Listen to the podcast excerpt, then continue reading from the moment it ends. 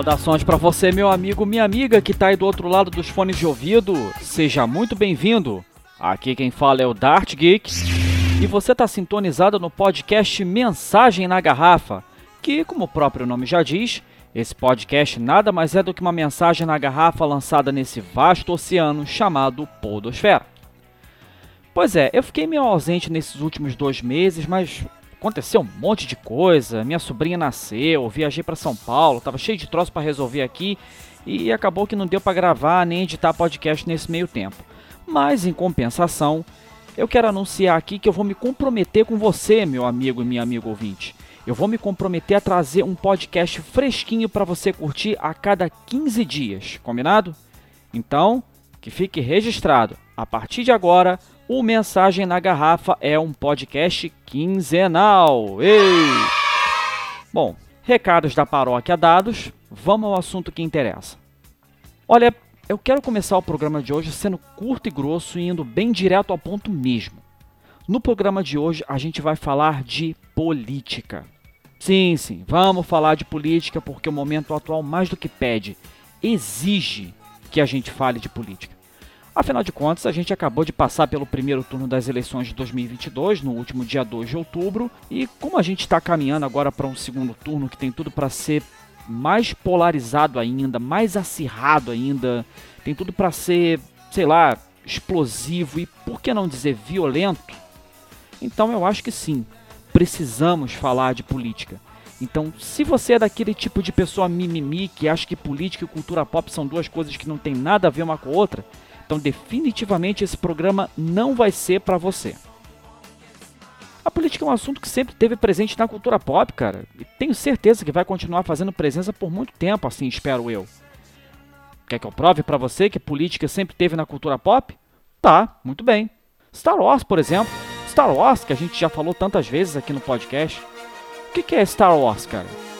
Olha, basicamente, a gente pode dizer que Star Wars nada mais é do que a história de um grupo de rebeldes que promove uma luta armada contra o Império Galáctico autoritário e opressor.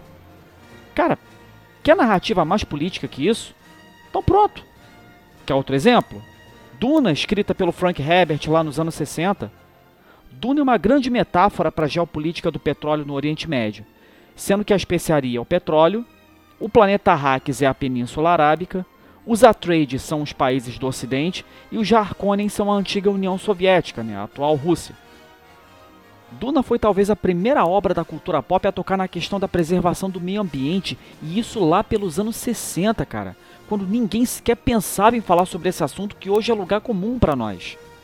Mas a gente pode pensar em muitas outras obras além de Star Wars e Duna, como por exemplo Star Trek, V de Vingança, Watchmen, Jogos Vorazes, aquele quadrinho Mouse do Art Spiegelman, que deu recentemente uma baita polêmica por ser censurado em algumas escolas dos Estados Unidos, assim como a gente pode pensar em muitas outras obras, cara. E depois vem você dizer que política e cultura pop não tem nada a ver um com o outro? Ou que política não é assunto que a cultura pop deveria abordar? Olha, cara, me desculpa, mas se você pensa assim, então lamento informar que você não entendeu absolutamente nada da mensagem dessas obras, né? como por exemplo Star Wars, Star Trek. Mas deixa eu voltar ao meu ponto. Vamos lá. Vamos falar de política? Sim, vamos falar de política. Mas o que exatamente a gente vai falar de política hoje? O meu objetivo aqui é falar de cinco figuras políticas icônicas da cultura pop para ajudar a gente a pensar o que é uma figura política, o que é uma personalidade política e como que essa figura política maneja a opinião pública, seja para bem ou para mal. Todas as figuras políticas da cultura pop são visceralmente inspiradas em figuras políticas do mundo real. E essas personalidades políticas da ficção são verdadeiros arquétipos, servem de modelo mesmo para ajudar a gente a entender a política do dia a dia, cara. A gente tem na cultura pop arquétipos como o do ditador autoritário, o do líder democrático, o do rebelde político, o das massas que seguem cegamente né, aquelas lideranças políticas e muitos outros arquétipos. Para esse programa de hoje em especial, eu quero falar só de cinco. Cinco arquétipos políticos encarnados por personagens icônicos da cultura pop para ajudar a gente a entender como funciona um ditador, um líder democrático, um rebelde e outras figuras políticas.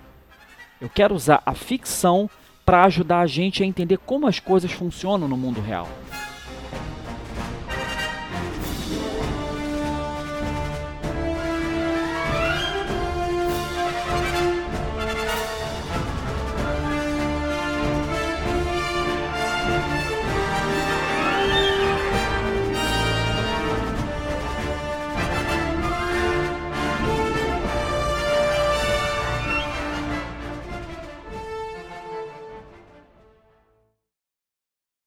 Imagino que a essa altura você deve estar se perguntando: porra, Dart Geek, para que política? Porra, por que, que a humanidade inventou a política?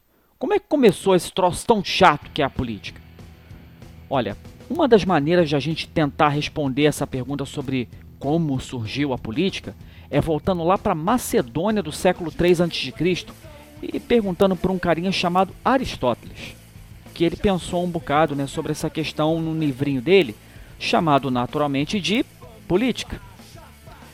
Segundo Aristóteles, o ser humano é um animal político. O que, que ele quis dizer com isso? Ele quis dizer o seguinte: que por natureza, e que isso fique bem claro, por natureza, os seres humanos têm a tendência de se organizarem em comunidades e de criarem sistemas políticos. E por que, que os seres humanos têm essa tendência natural a se organizarem politicamente? Por duas razões. Uma é que, para Aristóteles, os seres humanos tendem a se associarem uns aos outros por conta da necessidade de procriar. E dessa necessidade de, de procriar surgem as famílias. As famílias vão crescendo em quantidade, crescendo, crescendo, e aí quando você tem várias famílias vivendo no mesmo espaço físico, você tem as grandes comunidades. E quando essa comunidade compartilha valores, crenças, visões de mundo e tem uma cultura comum, elas criam uma identidade própria. E aí surge a necessidade de se unificar essa comunidade sob um mesmo sistema de leis. E aí surge a comunidade política. Então a primeira explicação para o surgimento da política, segundo Aristóteles, é essa: de que os seres humanos têm a tendência natural de se associarem uns aos outros por causa da necessidade de procriar, e aí vem as famílias, as comunidades e a sociedade política. Mas o segundo fator que o Aristóteles pontuou como decisivo para a invenção da política é que os seres humanos são os únicos animais dotados de linguagem. São os únicos animais dotados de fala, capazes de, de se expressar por meio da palavra. Os debates políticos não são decididos na porradaria, nem no tiro, nem no fio da espada. As decisões políticas são conduzidas por meio da palavra, do discurso, da persuasão, sem uso da força bruta. Se você vê um debate político em que houve o uso da força bruta por alguma das partes, então pode ter certeza que aquele debate já está de antemão descaracterizado como um debate político. Ele é qualquer coisa menos um debate político. É barbárie. O fato é que, para Aristóteles, a política é caracterizada pelo que ele chamou de agonística, ou seja, o bom combate, o combate sem uso da força bruta, o combate guiado por, por meio do uso da palavra, da argumentação, da refutação, da persuasão e pelo direito à ampla defesa e ao contraditório. A grosso modo, para Aristóteles, os seres humanos têm por natureza a tendência a se organizar em comunidades políticas porque, primeiro, trata-se de uma comunidade que compartilha valores e crenças comuns, e também porque os seres humanos são dotados de linguagem, sendo que é por meio da palavra, da linguagem, que os impasses políticos são decididos e a lei é estabelecida. Olha, você todo direito de achar que política é, sei lá, uma coisa chata, que só tem bandido, corrupto, etc. Mas se tem uma coisa que a gente não pode dizer sobre a política, é que ela é uma coisa inútil e desnecessária à vida da gente. Cara, as decisões políticas influenciam a vida diária da gente o tempo todo. O preço do arroz, o preço do feijão, da carne, da gasolina, do seu Xbox, do seu PS5, da sua revistinha em quadrinhos, do seu Netflix tudo mais que você conseguir pensar é resultado de decisão política. A permissão para a entrada de determinado produto no país é consequência também de uma decisão política. O seu Xbox ou o seu PS5 só pode ser vendido no Brasil porque a venda deles foi autorizada por uma decisão política. Além do preço das coisas, a política também decide sobre a oferta de emprego, faz leis sobre a aposentadoria, também define, por exemplo, o acesso a hospitais, a escolas, define as regras para alistamento militar obrigatório, enfim, a tudo. Dá pra gente ver por esses exemplos que as decisões políticas afetam o nosso dia a dia. Então a gente tem que participar dessas decisões, cara. Participar ativamente das decisões políticas é o que a gente chama de exercer a cidadania.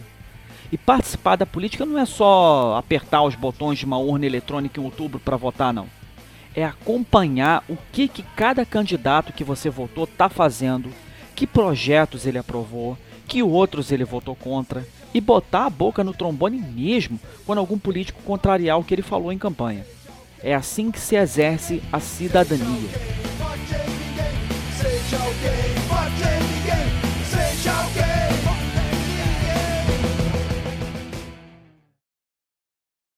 Bom, feitas essas considerações iniciais sobre de onde vem a política, por que a política, como que a política afeta a nossa vida diária, eu quero começar a falar aqui das figuras políticas da cultura pop.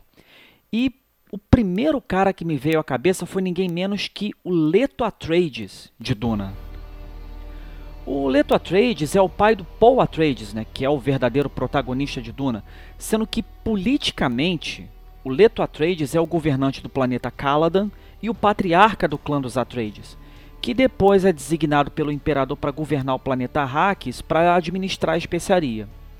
Como a gente sabe tanto pelo filme quanto pelo livro, os Atreides estavam ganhando muito poder político, militar e muito prestígio, e o imperador viu nos Atreides uma ameaça ao poder dele. Então por isso ele decide confabular com a Guilda do Comércio e com o clã dos Harkonnen a queda definitiva dos Atreides. Os Jarkonen eram os então responsáveis pela gestão da especiaria em Arrakis, né? Então o imperador tramou um golpe contra os Atreides em parceria com os Harkonnen, concordando em ceder para os Harkonnen a tropa de elite do exército do imperador, né? Os Sardaukar. O que aconteceu em seguida não foi um golpe, foi um massacre completo. Os Harkonnen, né, junto com os Sardaukar, estraçalharam os Atreides em Arrakis, sendo que só o Paul e a Jessica Atreides, né, a mãe dele, que sobreviveram a esse massacre. Essa trajetória do Leto Atreides é muito parecida com a do Ned Stark de Game of Thrones, por exemplo.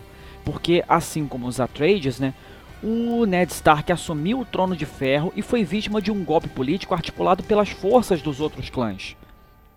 O Leto Atreides é, antes de mais nada, cara, um personagem extremamente carismático.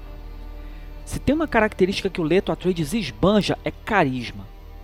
Denis Villeneuve foi muito feliz em escolher o Oscar Isaac para interpretar o Leto Atreides, porque além de ser um, um, excelente ator, né, ele conseguiu captar essa essência, né, esse carisma do Leto Atreides. E como foi construído esse carisma do Leto Atreides? Né? Toda vez que o Leto Atreides ia falar com alguém, ele falava num tom calmo, nunca levantava o tom de voz. Sempre que ele ia dar algum conselho para o Paul Atreides, ele fazia com um sorriso no rosto e principalmente, cara, o Leto Atreides é o cara do diálogo, da negociação, da resolução de conflitos por meio da conversa, do debate, sem precisar recorrer à força bruta ou a ameaças, sejam elas veladas ou declaradas, não importa.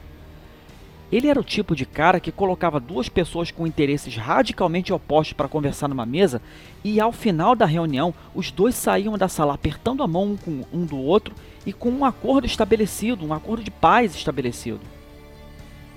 O Leto Atreides é o cara da articulação política, do diálogo, e ao mesmo tempo que ele é o cara da articulação e do diálogo, ele é afável, ele é amável, acolhedor, atencioso, e é esse conjunto de características que faz com que ele seja tão carismático. Tudo isso só contribuiu para que a gente sentisse depois um puta dó dele quando os Atreides são massacrados pelos Jarkonen. Né?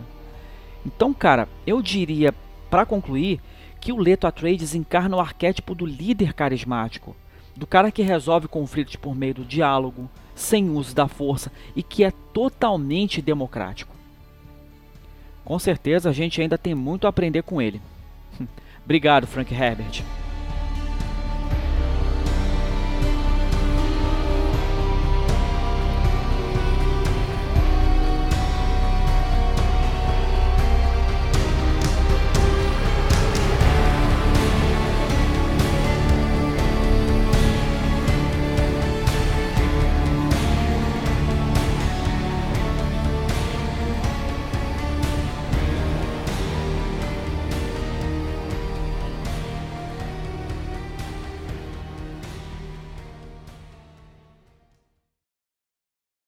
Seguindo aí a linha das personalidades políticas carismáticas, benévolas, democráticas, a gente agora sai do planeta Hacks e vai direto para nossa galáxia muito distante de Star Wars para falar não de um líder político, mas de uma líder política.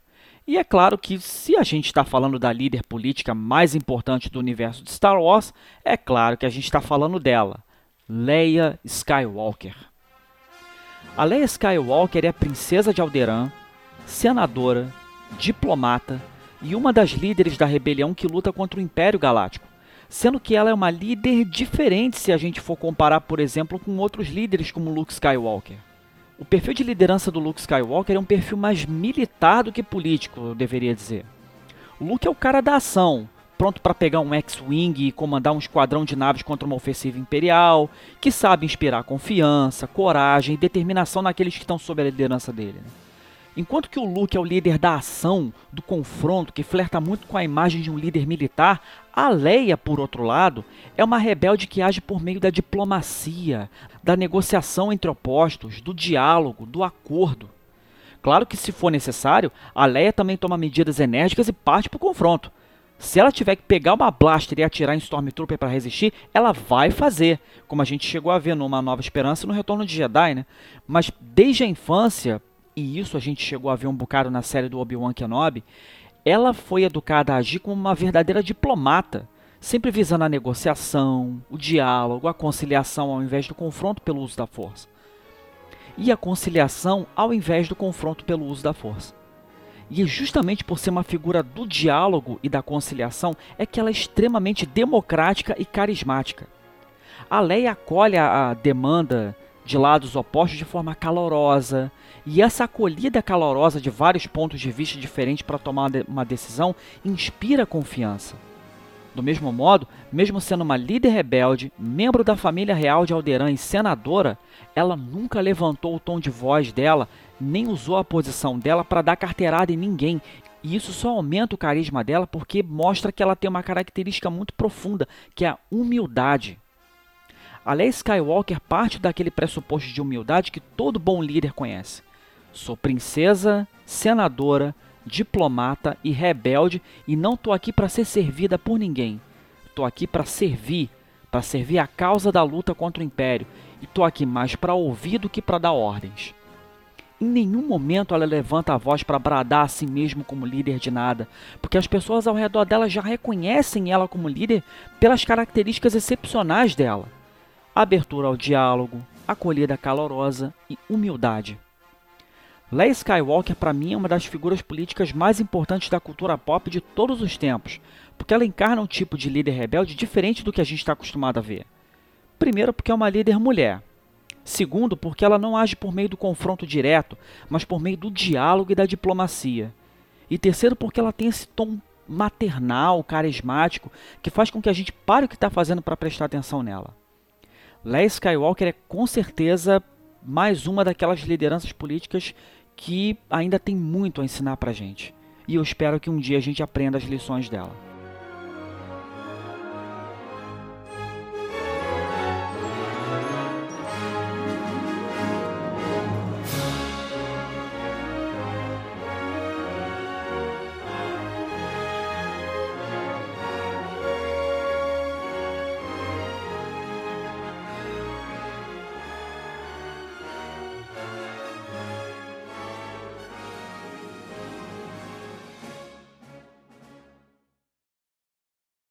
A nossa próxima figura política da cultura pop é um rebelde muito diferente da Leia Skywalker. A gente vai sair agora da galáxia tão tão distante de Star Wars para ir para uma Inglaterra distópica num futuro próximo governada pelo ditador Adam Susan, para falar desse rebelde extremamente controverso e mal interpretado que é o V de V de Vingança, que na adaptação cinematográfica feita pelas agora irmãs Wachowski foi interpretado magistralmente pelo Hugo Weaving, né, que interpretou também o agente Smith em Matrix. O V é um rebelde que combate um regime totalitário por meio do confronto direto, né, por meio de atos de sabotagem contra as instituições, contra as lideranças e os monumentos públicos simbólicos desse governo autoritário. E justamente por adotar essa prática de enfrentamento por meio do confronto direto e da sabotagem, é que a mídia desse governo distópico rotula ele como terrorista. Mas eu vou falar um pouco dele aqui e a gente vai ver que não é bem assim. A gente precisa entender antes de mais nada que o V é um anarquista. Tá? Quando a gente pensa em anarquismo, geralmente a primeira coisa que vem à cabeça da gente é baderna, balbúrdia, quebra-quebra, desordem, mas essa compreensão é muito distorcida e muito rasa sobre o que vem a ser o anarquismo de fato. O anarquismo é uma corrente política filosófica que surgiu lá em meados do século XIX, né, com pensadores como Pierre-Joseph Proudhon na França e depois com Mikhail Bakunin na Rússia. E o anarquismo defende que a propriedade privada é o maior mal que existe no mundo. Porque a propriedade privada é a grande responsável pela riqueza de poucos e pela pobreza de muitos, assim como também é responsável pelas guerras, pela prostituição, pela fome, pela violência urbana, pela miséria e por todas as outras mazelas socioeconômicas e políticas que existem. E aí, na visão dos anarquistas, o principal papel do Estado é proteger e perpetuar a existência da propriedade privada. E como que o Estado faz para proteger a propriedade privada? Primeiro, por meio da repressão usando a força bruta, polícia e forças armadas. Segundo, por meio da lei, né, que proíbe e pune qualquer um que atente contra a propriedade privada e que obedece uma estrutura hierárquica extremamente rígida.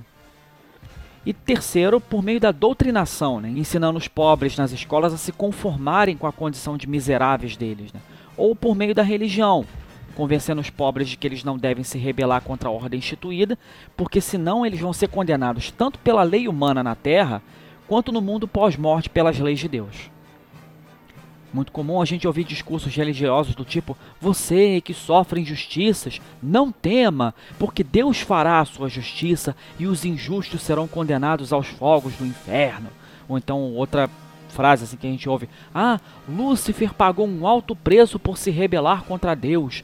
Portanto, o lugar dos rebeldes é no inferno. Então não se rebele, se conforme, seja grato pelas injúrias que você sofre, porque o reino dos céus pertence aos que foram humilhados e injustiçados. Imagino que você já deve ter ouvido discursos religiosos como esse, né? Então, na interpretação dos anarquistas, como Proudhon e o Bakunin, o objetivo desses discursos religiosos, do ensino nas escolas e da propaganda, é fazer com que as pessoas se conformem com a própria condição de explorados, com a própria condição de dominados. Assim como o socialismo do Marx e do Engels, o anarquismo do Proudhon e do Bakunin nasceu como uma resposta aos absurdos que a população pobre estava sofrendo lá naqueles meados do século XIX por causa da ascensão e da consolidação do capitalismo industrial. Como é que era a vida naquela época? Né? Como é que era a vida naquele pedaço do século XIX? Né? O que estava acontecendo naquela época que era tão ruim assim? Naquela época, os trabalhadores urbanos, né, que eram os operários, passavam, sei lá, 12, 14 horas dentro de uma fábrica, sem descanso no final de semana, ganhando um salário de fome, sem direito a 13 terceiro salário, sem férias, sem aposentadoria, sem licença médica em caso de acidente de trabalho, sem direito à licença gestante no caso das mulheres que engravidavam, e ainda por cima tinham que ir nos fins de semana da fábrica para cuidar da limpeza e da manutenção das máquinas. Isso sem contar as péssimas condições de higiene das fábricas, né, que facilitava a proliferação de doenças e o esgotamento físico e mental completo por causa da jornada exaustiva de trabalho, né, enquanto os patrões só lucravam e enriqueciam às custas disso. Olha só que vida de merda que eles tinham. Foi aí que o Marx e o Engels começaram a estudar as engrenagens né, dessa sociedade capitalista nascente, da mesma forma que o Proudhon também se aprofundou nesses estudos.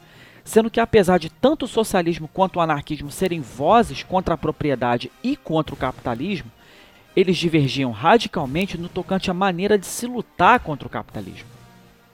Tanto o socialismo quanto o anarquismo querem chegar no mesmo objetivo, que é o comunismo. O que é o comunismo?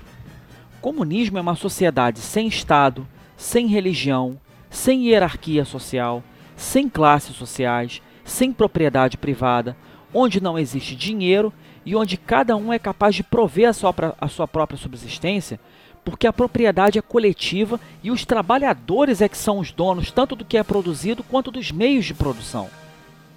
tanto o socialismo quanto o anarquismo têm o mesmo objetivo comum, que é alcançar o comunismo, que é esse estágio ideal comunista, né? sem Estado, sem propriedade privada, mas os dois divergiam radicalmente quanto ao caminho a ser percorrido para se alcançar esse ideal comunista. O Marx e o Engels defendiam que era necessário um estágio intermediário controlado pelos trabalhadores, cujo objetivo seria expurgar os valores burgueses, como por exemplo a propriedade privada, a mais-valia, o fetiche da mercadoria e por aí vai. O Estado socialista seria governado pelos camponeses e pelos operários urbanos. Daí o símbolo do socialismo ser a foice e o martelo unidos, né?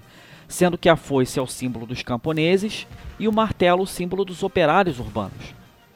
Enfim, o Estado socialista iria manejar as instituições do Estado não mais para proteger a propriedade privada, mas para instaurar a propriedade coletiva e expurgar os valores burgueses. Então, na visão dos anarquistas, instituições repressoras de Estado como a polícia e as forças armadas continuariam a existir no Estado socialista, assim como as instituições de doutrinação ideológica, né, como a propaganda para doutrinar a prática do expurgo dos valores burgueses, e se esse expurgo não funcionasse pela via da persuasão, seria por meio da repressão. Quando anarquistas como Proudhon viram na doutrina socialista a continuação dessas instituições opressoras de Estado, eles começaram a bater de frente. O Proudhon começou a dizer que o Estado socialista só iria reformular a opressão do capitalismo com uma outra cara e com um outro propósito, mas que seria opressão do mesmo jeito. E aí o Proudhon escreve um livrinho chamado Filosofia da Miséria, em que ele refuta as teses do Marx. E pouco tempo depois, o Marx rebate essas críticas escrevendo um outro livro chamado Miséria da Filosofia, fazendo aí um trocadilho com o título do livro do Proudhon, né? O lance é que os anarquistas são contra a existência desse estágio intermediário entre o fim do capitalismo e o comunismo de fato. Os anarquistas defendem a ruptura imediata com a propriedade privada, uma destruição imediata do Estado e das instituições. E para isso, os anarquistas lançam mão de táticas de confronto direto contra as forças opressoras. E nesse ponto, Bakunin e o anarquista italiano Enrico Malatesta foram os maiores referências. O Bakunin pensou uma série de estratégias prático-políticas de enfrentamento direto contra as instituições do Estado, né? de enfrentamento contra a polícia, contra o exército. E ele era um pensador mais pragmático do que o Proudhon, por exemplo, que estava preocupado com questões de ordem mais teórica. Né? Em poucas palavras, todo anarquista, em última análise, é um comunista, mas nem todo comunista é necessariamente um socialista. Os anarquistas são pessoas que não se sentem representadas por nenhuma forma de governo e por nenhuma corrente política existente. Nem pelo liberalismo de direita, nem pelo socialismo de esquerda, nem pela social-democracia de centro. O anarquista defende que nenhuma forma de governo é legítima porque todas as formas de governo existiram, existem e existirão com um único objetivo que é proteger a propriedade privada e o Estado socialista seria só mais uma forma de opressão reformulada. E acabou que a análise dos anarquistas se confirmou anos mais tarde. Né?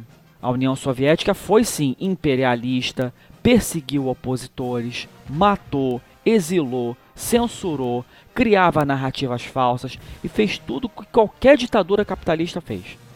Os anarquistas são contra a propriedade privada, o Estado, a hierarquia social, a religião e todas as formas de governo, sendo que o que eles defendem para se colocar no lugar de um governo é a chamada autogestão democrática. Ou seja, a partir do momento que as pessoas são dotadas de plena liberdade, uma comunidade política sem lideranças e sem hierarquia estabeleceria leis a partir do amplo debate democrático, de forma direta, sem mediação, sem hierarquia.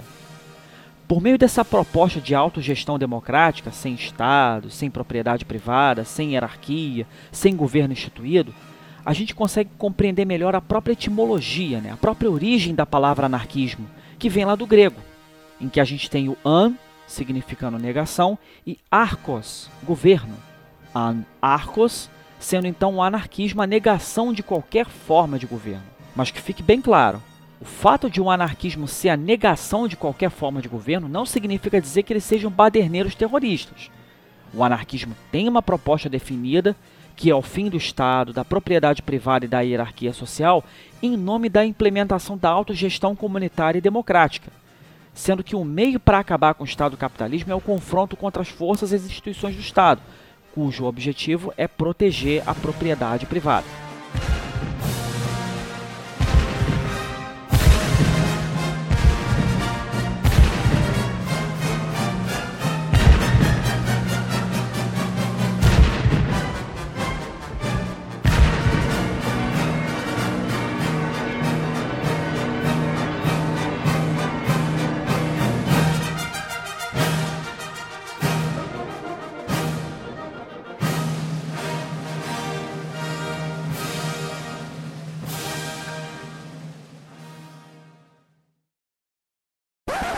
Imagino que você já deve ter esbarrado em algum momento com o termo anarcocapitalismo, né? ou ANCAP, libertários, libertarianismo, ou seja lá o que for.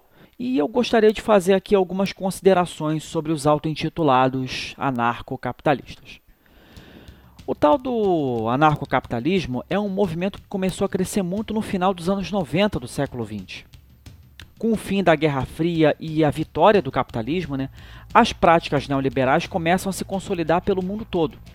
E aí cada vez mais gente começou a defender o livre mercado, as privatizações e a diminuição da atuação do Estado na economia, né, alegando que o Estado cria dificuldades absurdas e desnecessárias para a iniciativa privada e que não reverte o valor do impo dos impostos na forma de bens e serviços de qualidade para a população e que esses bens e serviços deveriam ser prestados pela iniciativa privada, além do fato de alegarem que as empresas públicas nada mais são do que cabides de emprego político e prestam um serviço extremamente ineficaz, como o caso dos órgãos públicos de saúde, por exemplo. Para os anarcocapitalistas, né, o Estado deveria deixar de existir e todas as relações político-econômicas e sociais deveriam ser ditadas pelo livre mercado. Por serem defensores do Estado mínimo levado às últimas consequências, os ANCAPs viram no anarquismo um possível respaldo teórico para as ideias deles, né? já que os anarquistas defendem o fim do Estado, o que acaba sendo uma interpretação extremamente porca, pobre e rasa do anarquismo. Ser anarquista não é simplesmente defender o fim do Estado, é também ser contra a propriedade privada, contra a existência de classes sociais, contra ricos oprimindo pobres, contra empresários concentradores de riqueza, contra as instituições repressoras de Estado e contra a iniciativa privada. A verdade é que os chamados anarcocapitalistas são uma aberração política. Se você que está ouvindo esse podcast se intitula ANCAP, fique sabendo disso. Você é uma aberração política. Não existe qualquer base teórica, seja no anarquismo, seja no liberalismo, onde quer que seja, que dê respaldo teórico a esse tipo de corrente política. Eles simplesmente fizeram uma leitura extremamente rasa tanto do anarquismo quanto do neoliberalismo e juntaram as duas coisas. Se dizem anarquistas porque defendem o fim do Estado, mas são liberais porque defendem o livre mercado e a iniciativa privada, sendo que não entendem que os anarquistas de verdade são essencialmente contra a propriedade privada. Então, livre mercado e iniciativa privada vão para casa do caralho nessa história toda. Como é possível você ser anarquista que significa dizer que você é contra a propriedade privada, e dois segundos depois você se dizer a favor do livre mercado e do controle da vida social pelas empresas privadas. O anarcocapitalismo é contraditório no próprio enunciado da palavra, pois ele faz uma aglutinação grosseira de duas correntes políticas contrárias e inconciliáveis. Então, já sabe, né? Se você se deparar com algum desses idiotas que batem no peito cheio de orgulho se dizendo ANCAP, Pergunta para eles como eles podem ser anarquistas e defender a iniciativa privada e o livre mercado, se o pilar central do anarquismo é o combate à propriedade privada.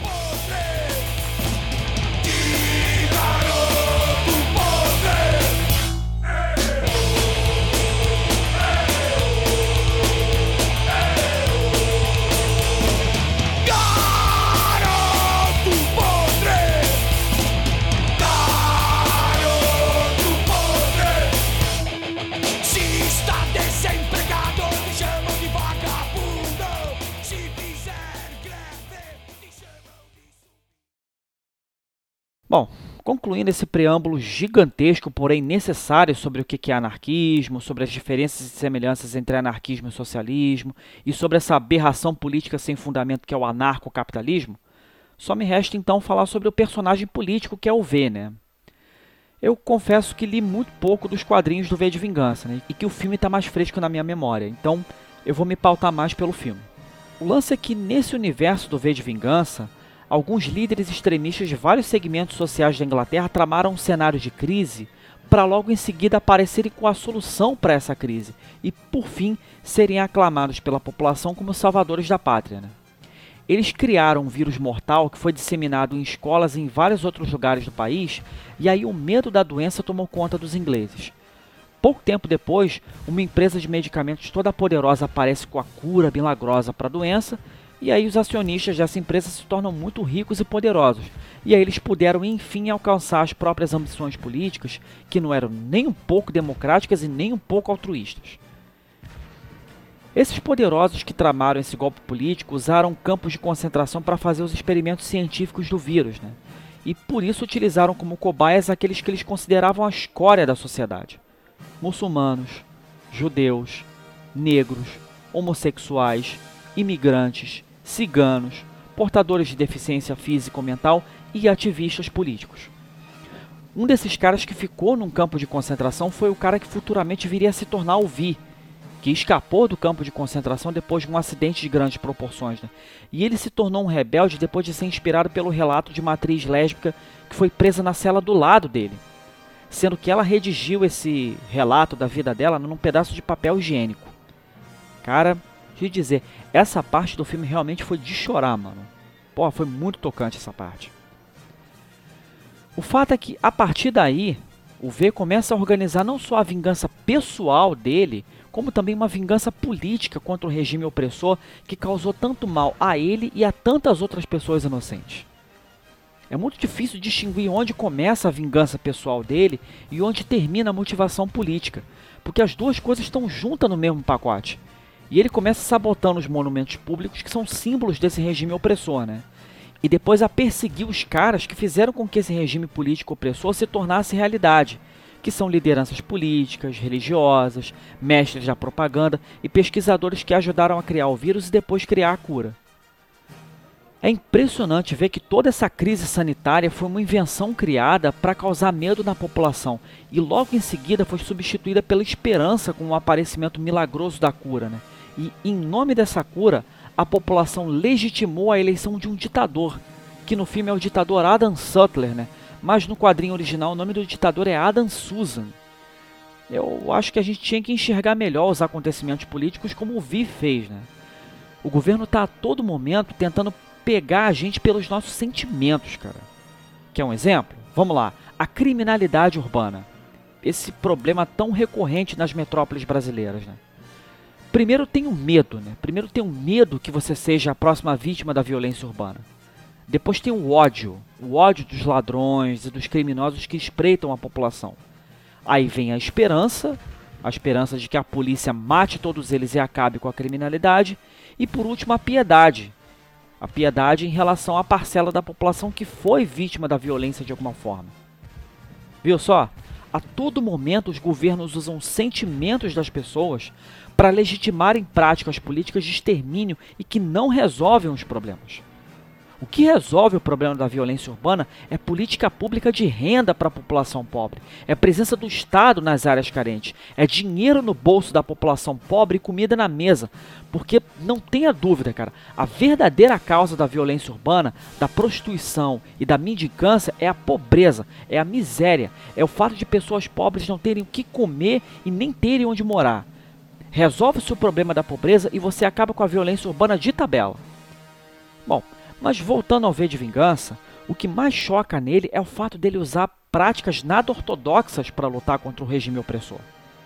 O V é um cara que explode monumentos públicos, mata, faz ameaças, dissemina a discórdia entre os que trabalham para o governo opressor, e essas são práticas de resistência política que a gente não está acostumado a ver no dia a dia. Né? Ao mesmo tempo que ele faz todos esses atos que a gente considera violentos e terroristas, ele é um cara extremamente carismático, amável, culto e acolhedor. Mas no final das contas, eu acho que sim. O enfrentamento direto, tal como o V faz, é sim uma forma legítima de enfrentamento político. E tenho certeza que a gente ainda tem muito a aprender com ele também.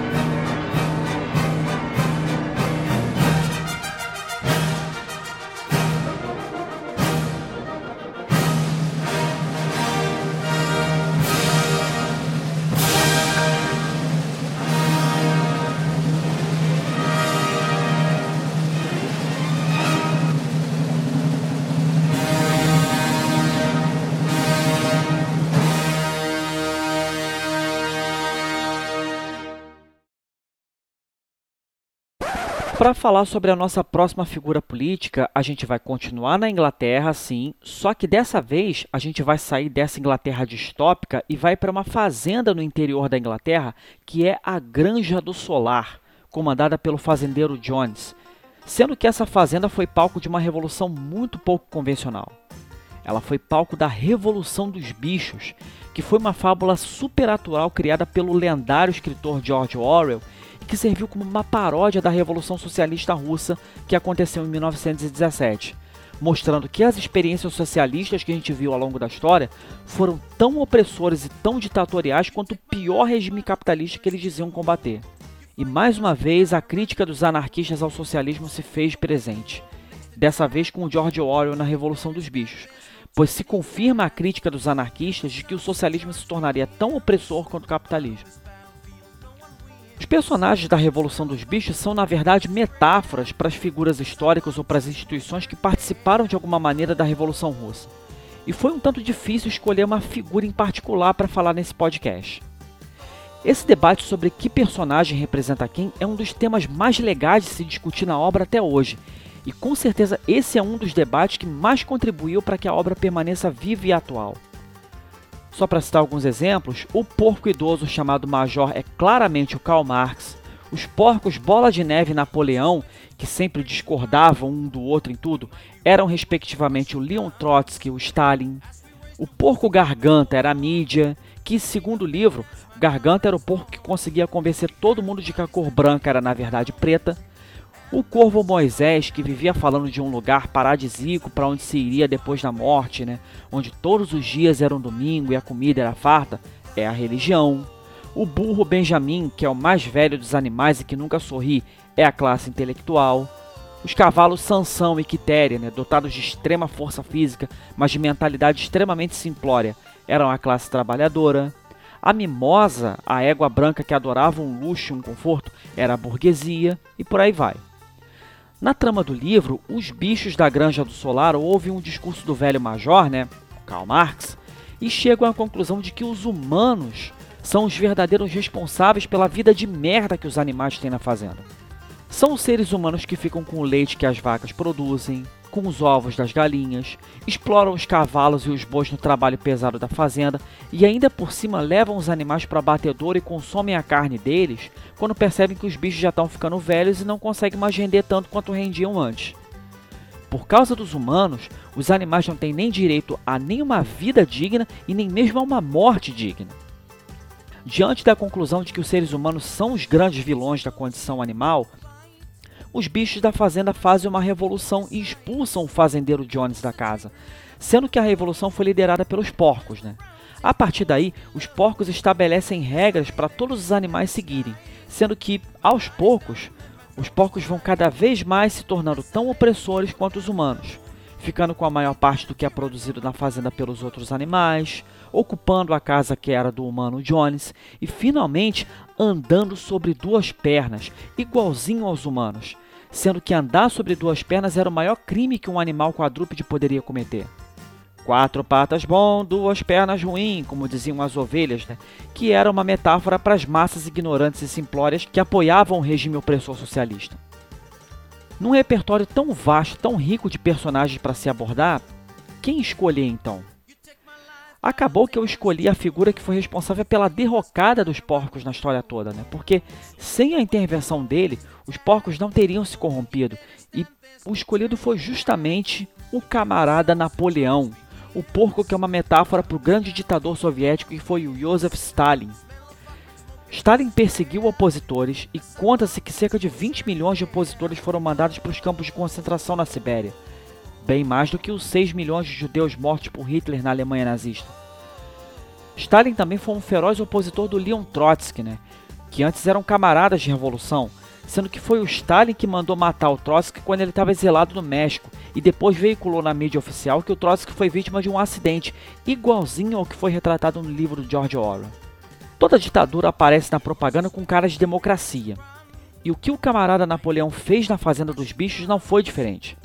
O camarada Napoleão, assim como os outros porcos, começa com uma promessa de dias melhores, de que depois da revolução as coisas iriam mudar para melhor, mas foi ele que usurpou o poder e agiu como qualquer ditador age.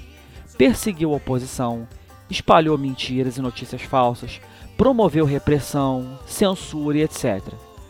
Por isso, cara, acho que a grande mensagem da Revolução dos Bichos, e que é uma mensagem atual até hoje, é a seguinte: desconfie sempre que você vê alguma figura política messiânica afirmando ser o maior exemplo de virtude, de moral, dizendo que é um enviado de Deus que tem a missão de salvar o país da crise e que faz um discurso político que apela mais para a emoção do que para a razão. Porque esse tipo de Messias, com todo o trocadilho da palavra, é só mais um canalha antidemocrático e fascista entre muitos outros que ainda existem por aí.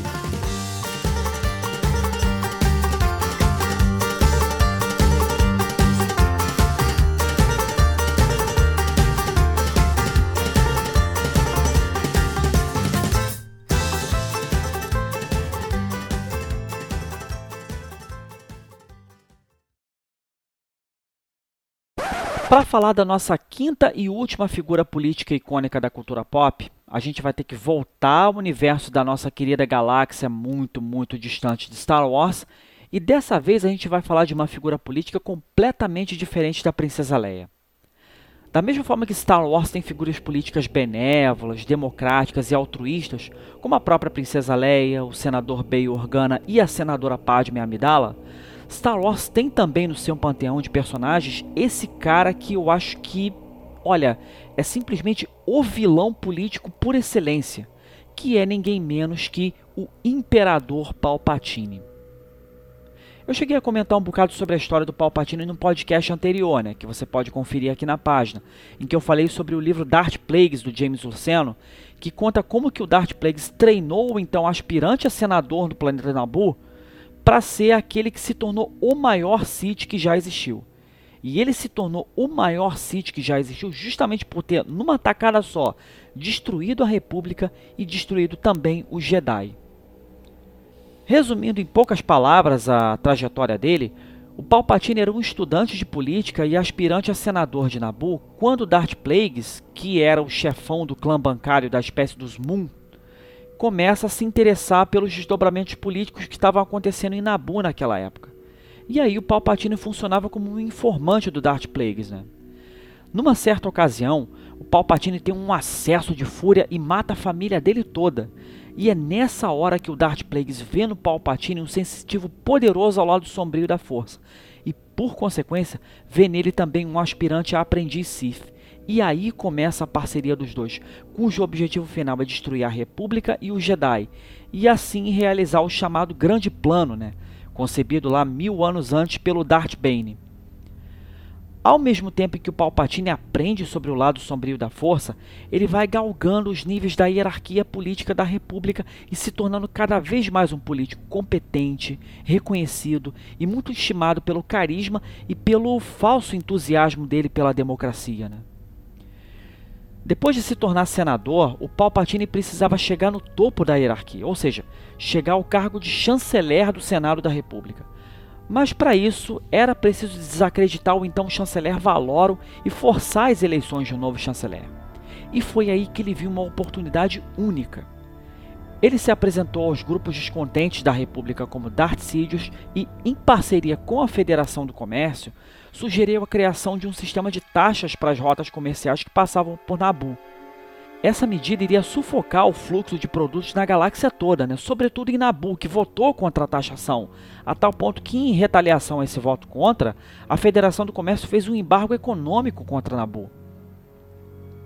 O lance é que esse embargo econômico foi o estopim de uma crise política sem precedentes, porque o comércio na galáxia toda foi afetado e causou uma crise humanitária em Nabu, o que acabou desembocando na descrença da capacidade de liderança do chanceler Valorum e forçou as eleições de um novo chanceler.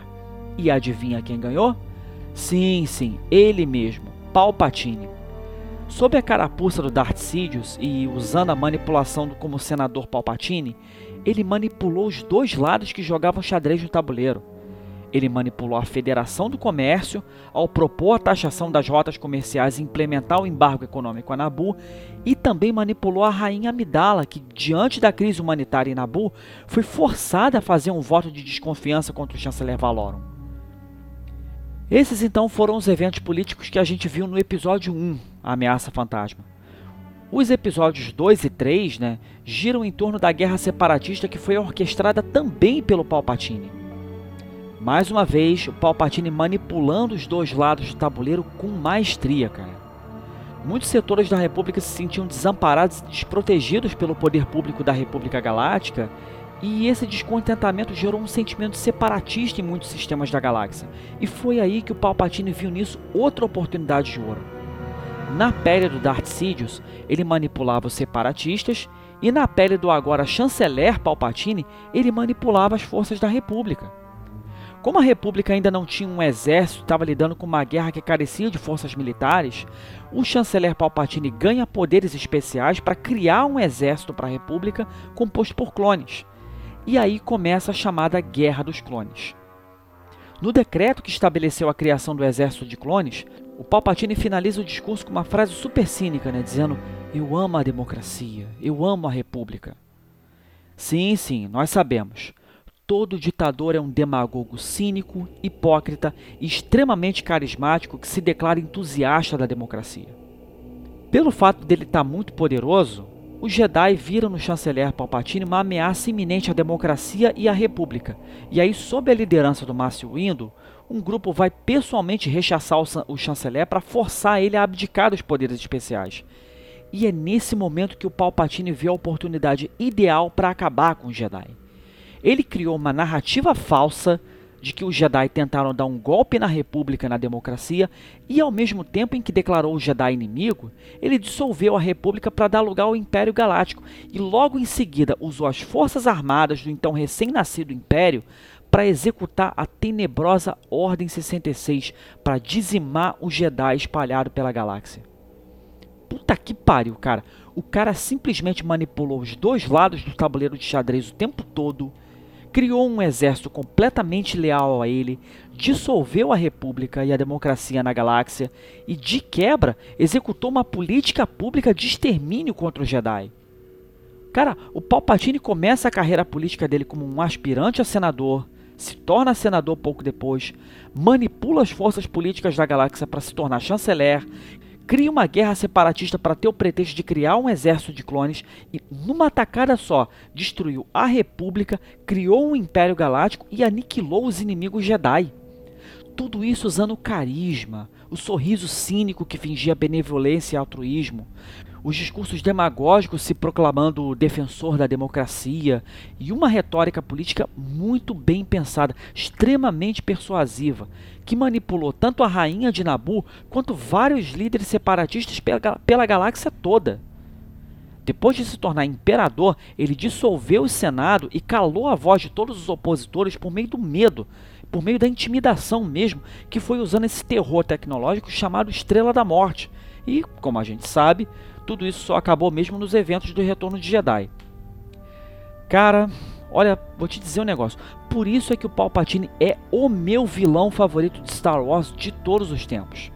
Pela sagacidade, pela demagogia, pela ambiguidade e pela capacidade de manipular os sentimentos das pessoas. Medo, ódio, esperança, ambição. Enfim, tudo isso para alcançar os próprios objetivos políticos dele, ficando claro que o Palpatine encarna o arquétipo do político ditador autoritário, cínico, manipulador, de retórica envolvente, carismático e que a gente deve evitar eleger a todo custo.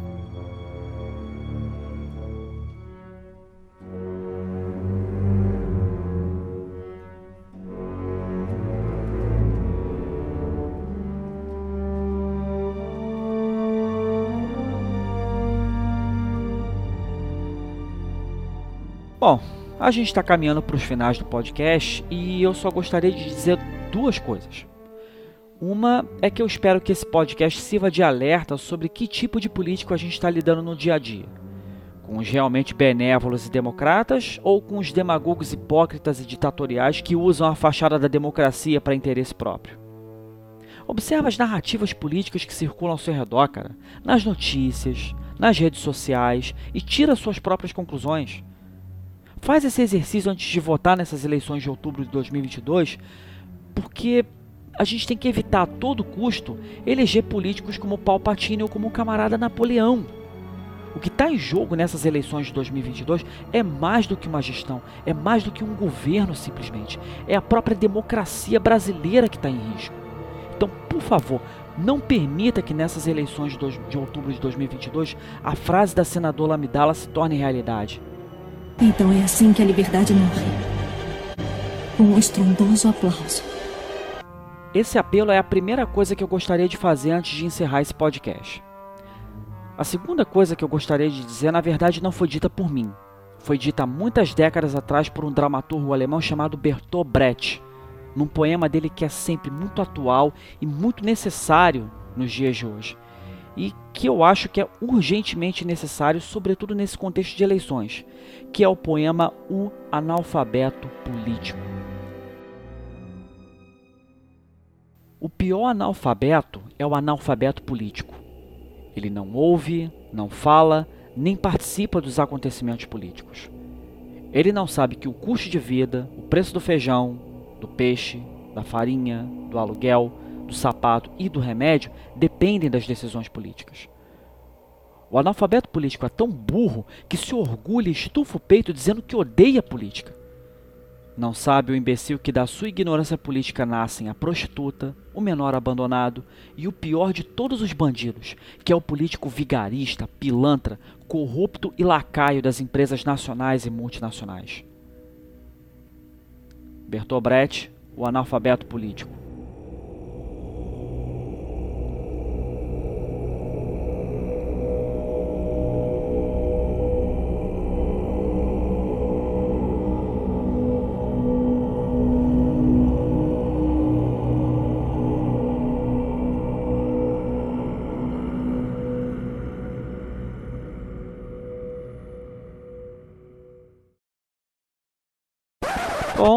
É isso aí, pessoal.